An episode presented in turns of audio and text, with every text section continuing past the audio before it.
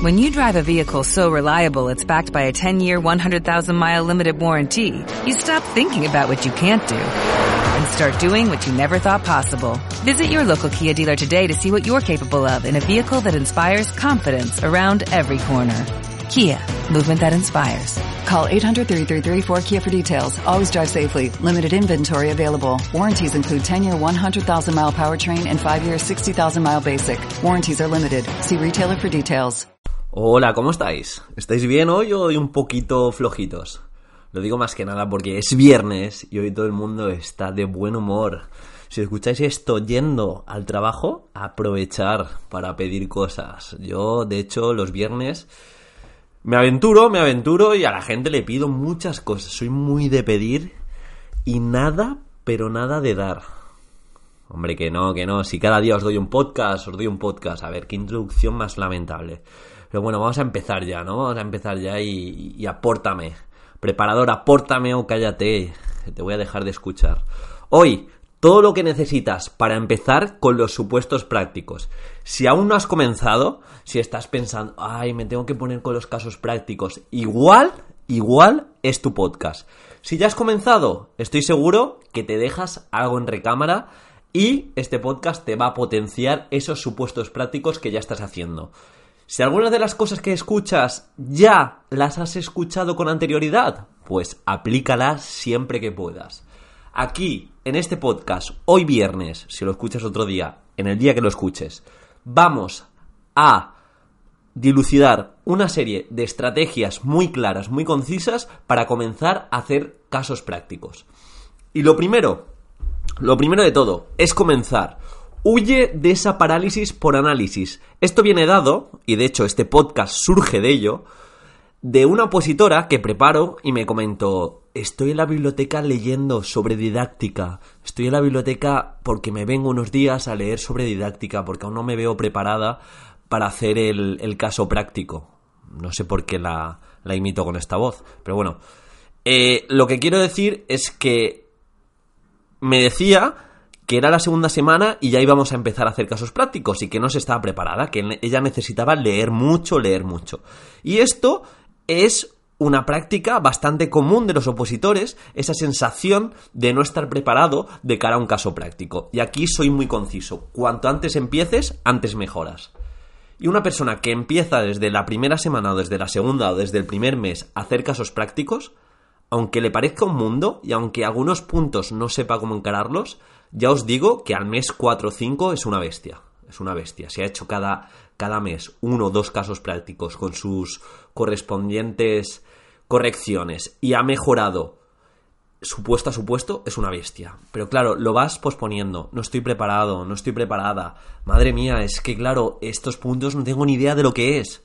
Bueno, generalmente tenemos una carrera detrás que, que nos sustenta un poco para conocer todos los puntos que se nos demanda en un caso práctico.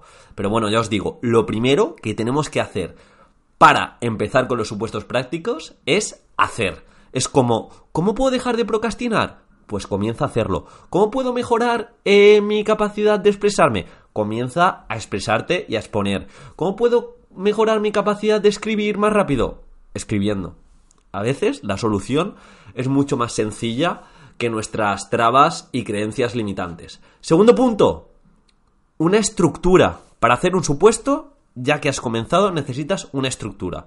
A grosso modo, os la resumo la estructura que hemos de seguir siempre para un supuesto práctico de educación, no de justicia. ¿Vale? Si es justicia, pues mira, deja este podcast y déjame el like y vete. Pero para educación, una introducción y una conclusión. Tenemos podcast de cómo hacerlas potentes. Un marco conceptual eh, y legislativo, tanto a nivel de definiciones para eh, darle coherencia a aquello que, que presentemos, como un sustento legal contextualizarlo, en qué curso nos encontramos, bajo qué directrices, bajo qué recursos, qué objetivos pretendemos llevar a cabo con, nuestra propuesta. Eh, lo podemos relacionar con los generales. ¿En qué, ¿En qué bloques de contenidos podemos encontrar esta propuesta? ¿O qué contenidos vamos a trabajar? Trabajo competencial, súper importante. Todo esto lo unamos en una metodología, que es nuestra carta de presentación como, como docentes Trabajo interdisciplinar, muy importante para hacer nuestras propuestas más significativas, pero esto no es siempre obligado.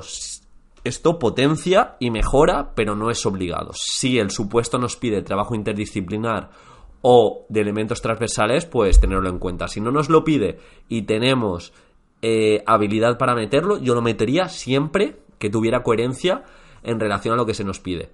Que no nos pida una propuesta de aprendizaje cooperativo y pensar, mira, aquí le voy a meter, eh, yo qué sé, cualquier cosa. Esto de recoger basura.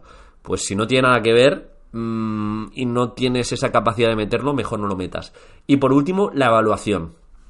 Bien, a grosso modo, esta es la estructura que ha de tener un supuesto. Una introducción, un marco conceptual y legislativo, una contextualización, objetivos, contenidos, competencias, metodología, trabajo interdisciplinar, elementos transversales, evaluación y una conclusión que es como el envoltorio final de nuestro regalo, que es ese caso práctico.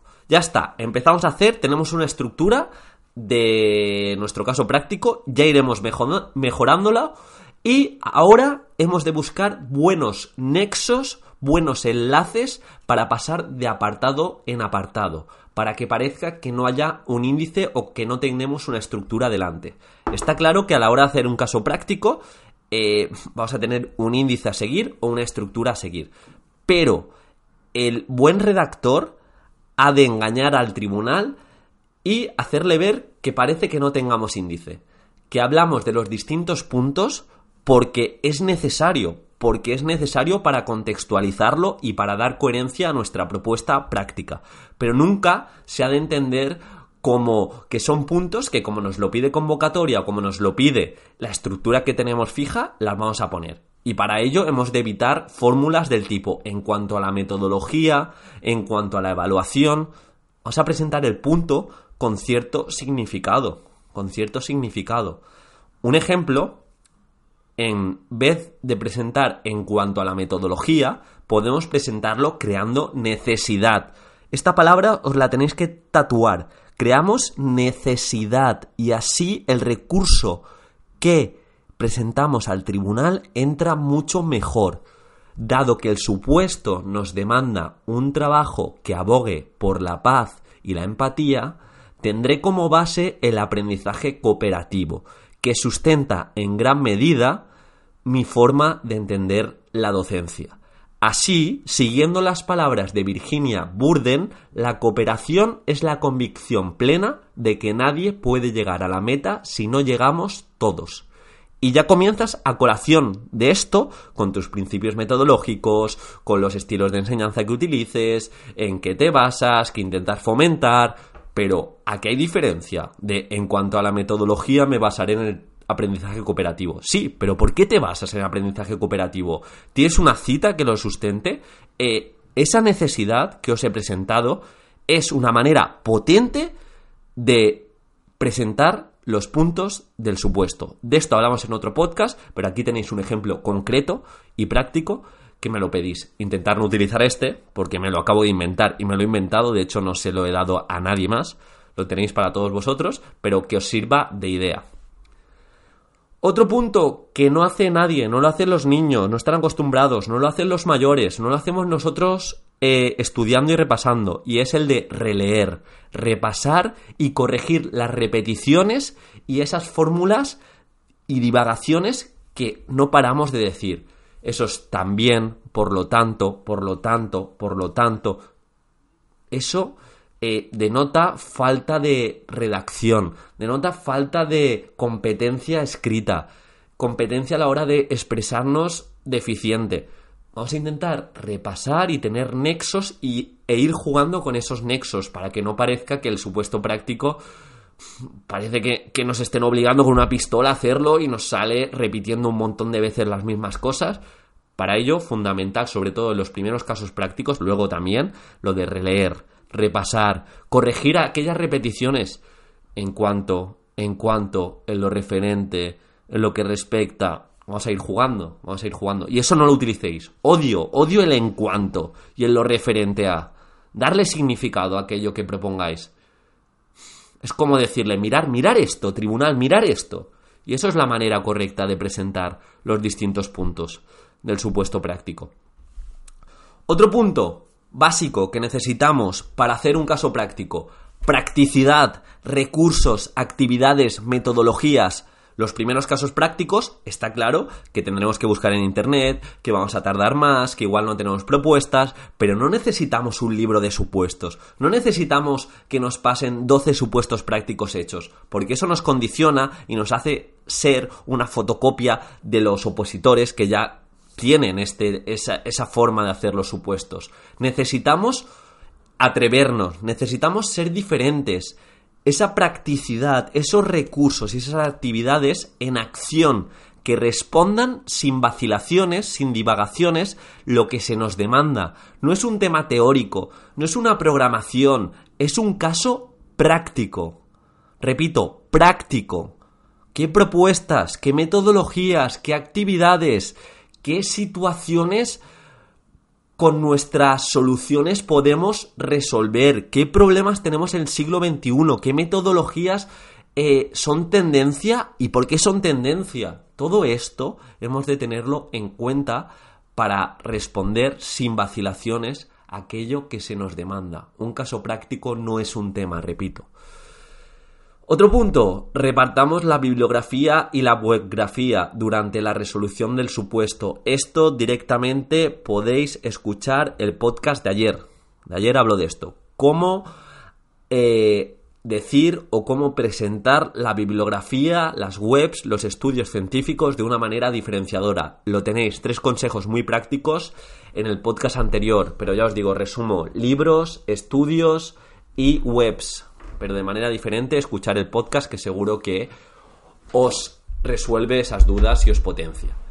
Y por último, tener un preparador, como preparador Edufis alias Diego, es broma, o una academia que lo corrija con detenimiento.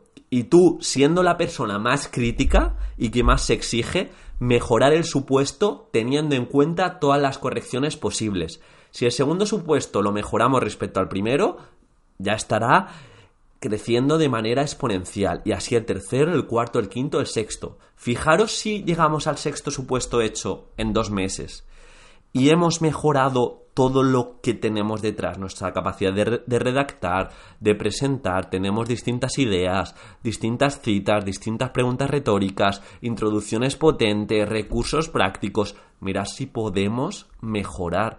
Pero repito, para hacer un caso práctico, no necesitas libros de supuestos prácticos, que me pases un supuesto práctico hecho, eh, una estructura muy marcada y explicada. No, no, no, no, no. En el caso práctico, dentro de unos márgenes, nos dan libertad para ver nuestra capacidad de redactar, nuestros recursos diferenciadores. Y para ello, lo mejor que podéis hacer es atreveros atreveros, aunque no tengáis la base más potente del mundo a nivel didáctico y algunos puntos no lo sepáis, preguntármelo, preguntármelo a mí, que no hay problema, pero hacer casos prácticos. Si hacéis casos prácticos, si empecéis a construir la oposición por los casos prácticos, tenéis mucho ganado, porque tenéis recursos para hacer los temas más prácticos.